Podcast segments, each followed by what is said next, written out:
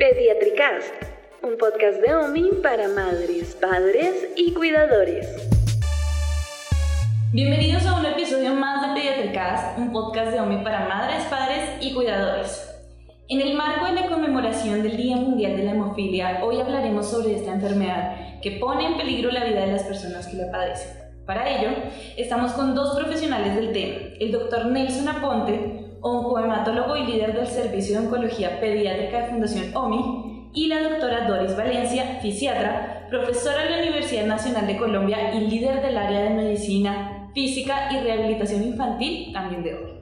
Un gusto tenerlos con nosotros, doctor Nelson, doctora Doris, sean bienvenidos. Muchas gracias.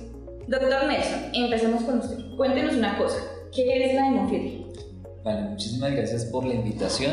Primero que todo, la hemofilia es una enfermedad que es hereditaria, es un defecto en la coagulación por un déficit de factores, que pueden ser el 8 o el 9, dependiendo del tipo de hemofilia que, que tenga el paciente.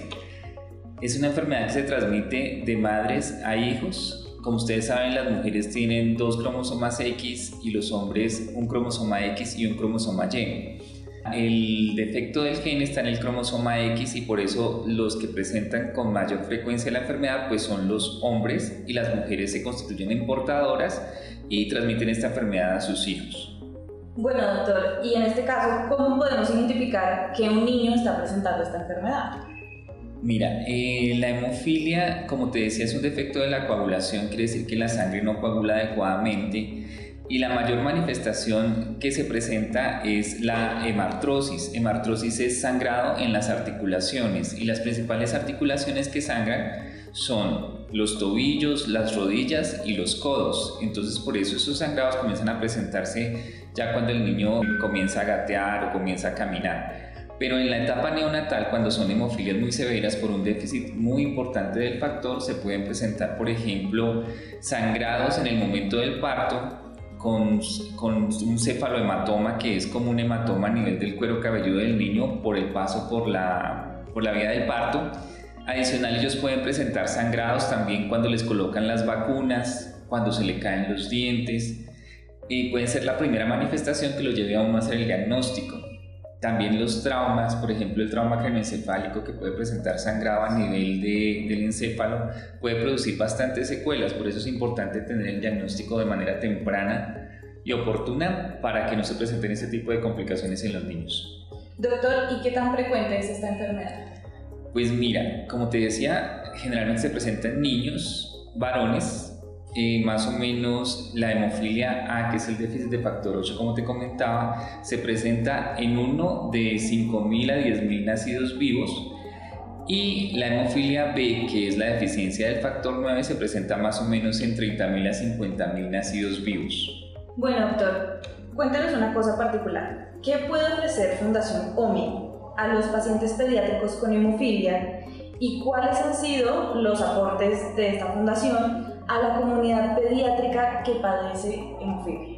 El programa de hematología del Hospital de la Misericordia ya lleva más o menos 25 años de existencia y ha tratado varias cohortes de pacientes. Es muy satisfactorio para nosotros poder decir que hemos entregado al mundo adulto unos niños sin lesiones a niveles articulares, que podemos darles eh, el tratamiento que se puede dar a nivel internacional en cuanto a los factores que ellos requieren, en cuanto a la profilaxis que requieren. OMI tiene gran cantidad de especialistas, por ejemplo, estamos con la doctora Doris, que es eh, la líder de medicina física y rehabilitación infantil.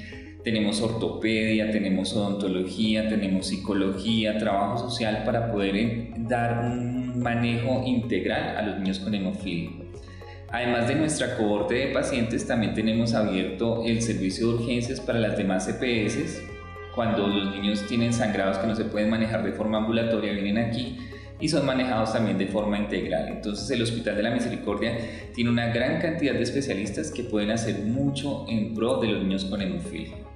Muchas gracias, doctor, por su colaboración en este podcast y con estas respuestas. Y bueno, ya que lo mencionaba, estamos con la doctora Doris Seguramente los oyentes se preguntarán cuál es el rol de las actividades físicas en esta enfermedad. Doctora, cuéntenos una cosa. ¿Es importante la actividad física en el tratamiento de la hemofilia? ¿Por qué? Muchas gracias.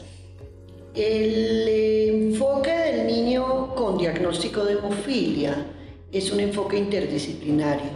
Eso significa que desde el punto de vista del diagnóstico debe de ir unido una prevención de las complicaciones que se producen a nivel articular, a nivel de ligamentos, a nivel de músculos y a nivel del sistema nervioso central, que son las áreas específicas de sangrado y las más comunes. El eh, desacondicionamiento físico que se genera de la inmovilidad está unido al diagnóstico de hemofilia si no tiene un manejo interdisciplinario.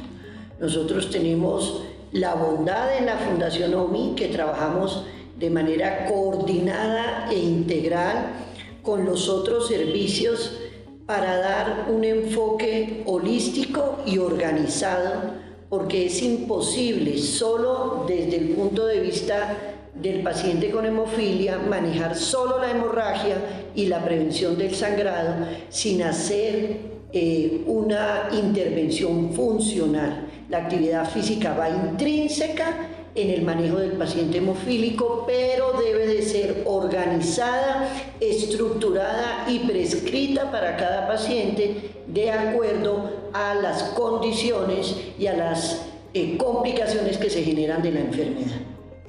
Doctora, desde el área de medicina física y rehabilitación infantil de OMI, ¿qué se le puede ofrecer a un paciente con hemofilia? Ahí enfocaríamos varios eh, eh, puntos de vista de acuerdo al enfoque clínico.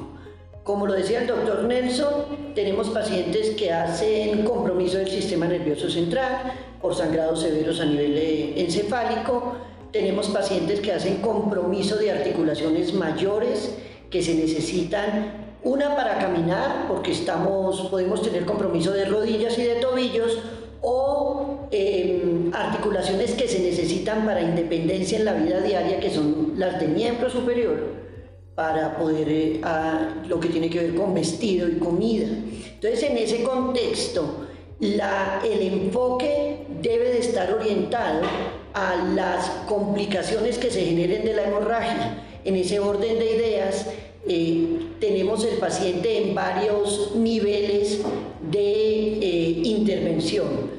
Una primera intervención es eh, realizar evaluación minuciosa de cada articulación. Segundo, evaluación de los músculos desde el punto de vista de fuerza muscular y estabilidad articular. Tercero, evaluación de neurodesarrollo si tenemos un niño que ha tenido una hemorragia eh, a nivel del sistema nervioso central y que está comprometiendo su desarrollo motor, su control motor, que está comprometiendo su sensorialidad y en base a eso orientamos el proceso porque no es lo mismo enfocar un niño que tiene una hemorragia del sistema nervioso central, que necesita evaluación de su neurodesarrollo, que es donde se compromete, a un adolescente que tiene un compromiso de rodilla, donde su principal problema va a ser la marcha, entonces va a haber compromiso en la movilidad, en su desplazamiento, en el ingreso escolar. Y o miembros superiores donde va a comprometerse su vestido, su alimentación, etc. Entonces, para cada es, el compromiso articular y funcional debe de haber un enfoque rehabilitador en el contexto del manejo interdisciplinario. Además es un paciente que está inmovilizado, y eso significa que perdemos eh, compromiso, que perdemos calcio óseo, hay pérdida de ese calcio y entonces el hueso, además de su compromiso a otros niveles, también pierde calcio y eso significa otra complicación mayor a la hemofilia. Entonces, como ustedes ven, es un manejo en muchas áreas para dar la palabra mágica del paciente hemofílico sobre la cual todos ayudamos, oncohematología, ortopedia, odontología, eh, pediatría, fisiatría y se llama calidad de vida. Y entre todos siempre estamos trabajando porque eso sea una realidad para él. Doctora, según lo que nos comenta, ¿cuáles son, en, en su amplia experiencia, cuáles son sus recomendaciones sobre el tipo de actividad física que pueden realizar los pacientes con hemofilia? Como nos comentó, seguramente no es lo mismo para todo el mundo, pero hay algunas recomendaciones generales. Hay algunas recomendaciones generales. En primer lugar, eh, uno tiene tres tipos de ejercicios dentro de la gama de actividad física que tiene todo ser humano, independiente de la edad. El primer tipo de ejercicio es un ejercicio que se hace con eh, actividades que involucran el músculo, más no mueven la articulación. Eh, el segundo tipo de ejercicio son las actividades que además de mover la articulación, además de contraer el músculo, eh, pueden hacerse contra una resistencia leve o, moderada. Y el tercer tipo de ejercicio es el ejercicio que se hace con máquinas, como el que se hace en los gimnasios. De inicio, todo lo de gimnasio está contraindicado en el paciente hemofílico, lo hacemos a posteriori, pero de inicio, entonces tenemos Dentro del protocolo OMI, que está muy bien estructurado, tenemos una fase de evaluación inicial, una fase de ejercicio que previene la disminución de la fuerza en el músculo que rodea la articulación comprometida y eso se llaman ejercicios isométricos. Son ejercicios donde uno contrae el músculo más no mueve la articulación. Esos son los iniciales. Entonces hacemos prevención de compromiso muscular, mientras que oncohematología hace lo que tiene que hacer desde el punto de vista de disminución del sangrado y eh, pérdida de la, del eh, compromiso como tal inicial con todos los, los elementos de la sangre que destruyen la articulación. Eso es en etapa aguda pero a posteriori tenemos que trabajar no solo otro tipo de ejercicios, sino prevenir posiciones inadecuadas en el paciente que nos complican la calidad de vida. Hay posiciones en el paciente, por ejemplo, que tiene hemorragia a nivel de la rodilla, que le facilitan y le disminuyen dolor, signo importante de inicio en, en la mayoría de las hemartrosis, pero que nos bloquean la parte de movilidad y de funcionalidad. Entonces, todo lo tenemos que hacer muy simultáneo para prevenir atrofia muscular, tener una buena posición articular y actividades que de manera significativa e inicial no bloqueen lo que el niño va a hacer a futuro, pero eso es etapa aguda. Luego llegamos a espacios importantes donde vamos a trabajar fuerza, resistencia y actividad motora si tenemos articular, compromiso en pacientes más eh, adolescentes y neurodesarrollo en niños que han tenido compromiso a nivel del sistema nervioso central que está comprometiendo su funcionalidad. ¿Qué es lo que más nos gusta y lo que quisiéramos que los niños tuvieran siempre? Juego pero ese juego tiene que estar coordinado con la familia de tal manera que a pesar de que vemos personas con hemofilia haciendo deportes de contacto con muy buena eh, trabajo y conservación articular, siempre debemos de estar pensando que cualquier deporte de contacto debe de eh, ser muy, muy organizado y casi en el entorno inicial del niño prohibido. ¿Cuál es la magia de, la actividad deportiva que funciona excelente y todos conocemos? La natación. La natación nos quita un poquito de gravedad, más o menos entre 48 y 55% de la gravedad que tenemos por fuera del agua, nos da posibilidad de mover la articulación y nos conserva la movilidad articular sin producir lesión. Entonces sigue siendo una muy, muy buena Sugerencia para los padres. Deportes de contacto de inicio no lo sugerimos, pero eh, van a ver en redes sociales personas con hemofilia que están haciendo esquí, haciendo un montón de cosas, pero todo eso tiene que ser muy coordinado con todo el equipo eh, que maneja pacientes hemofílicos y así lo hacemos. En un momento dado que vamos a, recomendar deportes mucho más eh, de contacto que pueden ser más agresivos para el paciente, lo hacemos entre todos con un manejo eh, no solo interdisciplinario, sino de acuerdo para no causar daño. Porque es una gran pregunta, ¿y qué puedo hacer? Y básquetbol y yo no sé qué. Siempre nos están preguntando y eso lo hacemos juntos. Doctora, ya que habla sobre los cuidadores y los padres, ¿cuáles son los retos a los que se enfrentan estas personas que tienen hijos o que cuidan a una persona con hemofilia en el futuro? la palabra clave es función. Y de hecho nosotros aquí en OMI todo el equipo lo tiene claro y todo lo orientamos a función. O sea, ¿qué es lo que el niño más sabe hacer y le gusta hacer? Estudiar, ir al colegio y jugar. Y todo lo que nosotros hacemos desde el punto de vista del manejo con factor y de todo el manejo a nivel de medicina física y rehabilitación, ortopedia, odontología, eh, psicología, trabajo social, es volver ese paciente hemofílico a su, a su situación regular, que vuelva a las cosas que hacía desde el punto de vista de su calidad de vida, que sea independiente. Y eso es el reto que todos tenemos. Lo que uno siempre intenta con la familia es que las recomendaciones que hace el grupo, ellos las sigan. Hay veces hay papás que quieren muchas cosas y de pronto uno en un futuro les podría decir que sí, pero que se sigan las recomendaciones y que seamos un grupo de trabajo. El paciente más importante, la familia y nosotros como paralelos o, de terceros. si nosotros nos ayudamos, si la familia nos ayuda, el éxito es grande.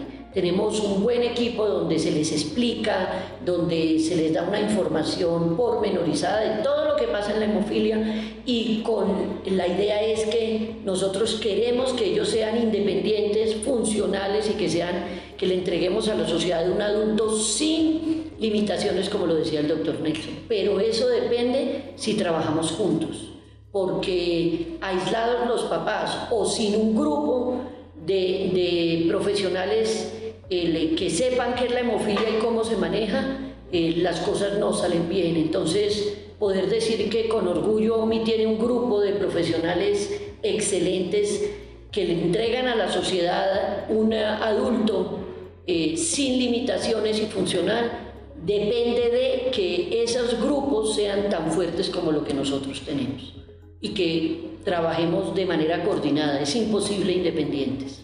Muchísimas gracias, doctora Doris. Muchísimas gracias, doctor Nelson. Es un placer haberlos tenido en este episodio que da respuesta a las inquietudes de madres, padres y cuidadores.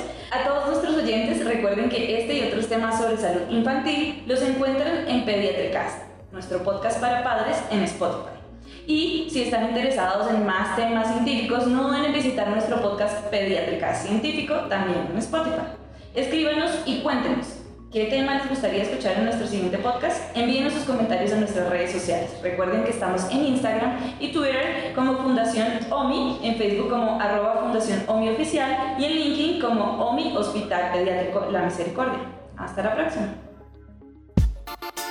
Pediatricast, un podcast de OMI para madres, padres y cuidadores.